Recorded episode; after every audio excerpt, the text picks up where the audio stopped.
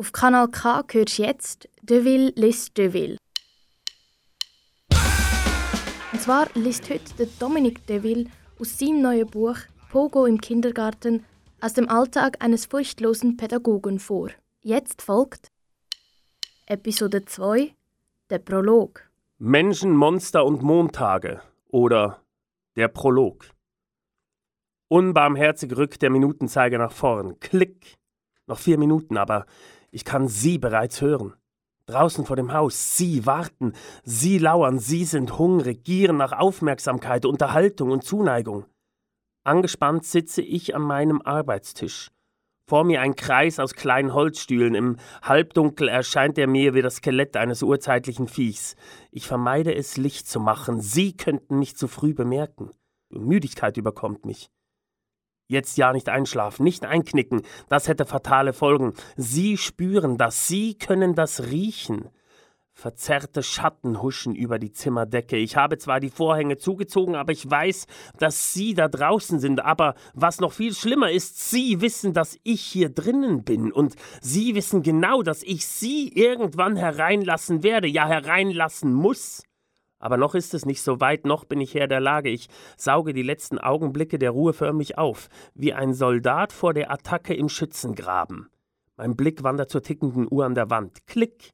Genau in diesem Moment schnellt der Minutenzeiger weiter nach vorne. Erschrocken zucke ich zusammen. Der Holzstuhl, auf dem ich sitze, schrammt quietschend über dem Parkettboden. Lieber Gott, bitte mach, dass Sie das nicht gehört haben. Meine Hoffnungen werden zerschlagen, als ich ein schauerliches Geräusch höre, welches das Ticken der Uhr und mein schweres Atmen übertönt. Feingliedrige, nach allem, was nicht nied- und nagelfest ist, greifende Hände, schmutzig und klebrig, klopfen jetzt gegen die Fenster und die dünnen Wände. Panik steigt in mir hoch, das Spiel ist aus. Sie wissen, dass ich hier bin, Sie wollen rein. Durch die Vorhänge kann ich ihre Schemen sehen. Gehetzt reiße ich den Blick von dem schauerlichen Schattentheater los und sehe zur Uhr, deren Zeiger gnadenlos weiterwandern. Klick. Noch eine Minute. Ich lasse alle Vorsicht fahren und springe auf. Polternd kippt der Holzstuhl um, meine Nackenhaare stellen sich auf, als sich zu dem Scharren und Rufen vor dem Fenster noch ein wahnsinniges, grässliches Kichern mischt. Es gibt kein Zurück mehr. Es ist Zeit, sich zu wappnen, die Waffen zu laden und scharf zu machen. In wilder Hast stolper ich durch den Raum und suche meine Ausrüstung zusammen. Ein Triangel, eine Blockflöte, eine angebrochene Schachtel Kleister sowie ein paar Bögen farbiges Zeichenpapier. Damit halte ich sie eine Weile in Schach, komme vielleicht zwei, drei Lektionen über die Runden, aber was dann? Ja, was dann? Mir muss es gelingen, noch ein bisschen Zeit herauszuschinden, ein paar Minuten nur. Zum Glück ist die Haupttüre noch verschlossen. Ich halte kurz inne. Angstschweiß tritt mir aus den Poren. Ist sie das wirklich? Von meinem inneren Auge sehe ich mich kurz nach Sonnenaufgang den Haupteingang aufschließen und dann schnurstracks zur Kaffeemaschine eilen. Der Schlüssel bleibt zwar im Türschloss stecken, aber umgedreht habe ich ihn nicht. Verdammt, ich möchte mich niederwerfen, um meine Götter Piaget und Cello Biafra um Hilfe anzuflehen. Aber dann lässt die Schulglocke ihren tiefen Dreiklang ertönen. Augenblicklich verstummt das Kichern vor dem Fenster, nur um sich nach Sekunden in ein Kreischen und Brüllen zu verwandeln.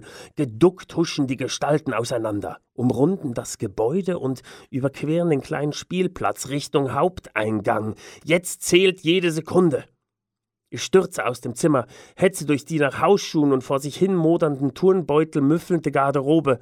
Dabei rutsche ich auf ein paar am Vortag zum Trocknen ausgelegten Klecksbildern aus und stürze krachend ins Farbenregal, welches nach vorn kippt und mich unter sich begräbt.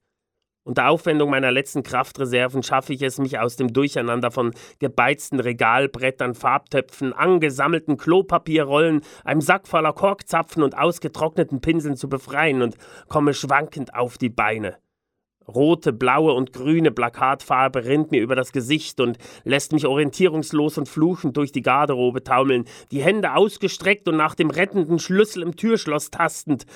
Doch ich bin zu langsam und sie, die Kinder, schneller. Ihre kleinen Gesichter verzerren sich zu Fratzen, als sie sich gegen die gläserne Eingangstüre pressen und diese schließlich mit vereinter Kraft aufstoßen. Eine Welle aus Schreien, Rufen, Jubel und unbändiger, alles aufsaugender Energie schlägt über mir zusammen, reißt mich mit sich in den jetzt ins Licht der aufgehenden Sonne getauchten Stuhlkreis zurück. Es ist vorbei. Irrlachend gebe ich all mein Widerstand auf, um mein hartes Tagewerk zu beginnen. Einmal mehr muss ich erkennen, dass es montags kein Entkommen gibt. Mein Name ist Dominic de Ville und ich bin Kindergärtner. Willkommen in meiner Welt. Das wär's mit dem Dominic de Ville und seinem neuen Buch Pogo im Kindergarten aus dem Alltag eines furchtlosen Pädagogen. Das Buch ist im Kiwi Verlag herausgekommen und im Buchhandel erhältlich. Alle Episoden findest du online als Podcasts auf kanalk.ch. Dominik de Will, ein Name, den ihr kennt, auf meinem Kanal, wo keine Sau interessiert. Kanal K.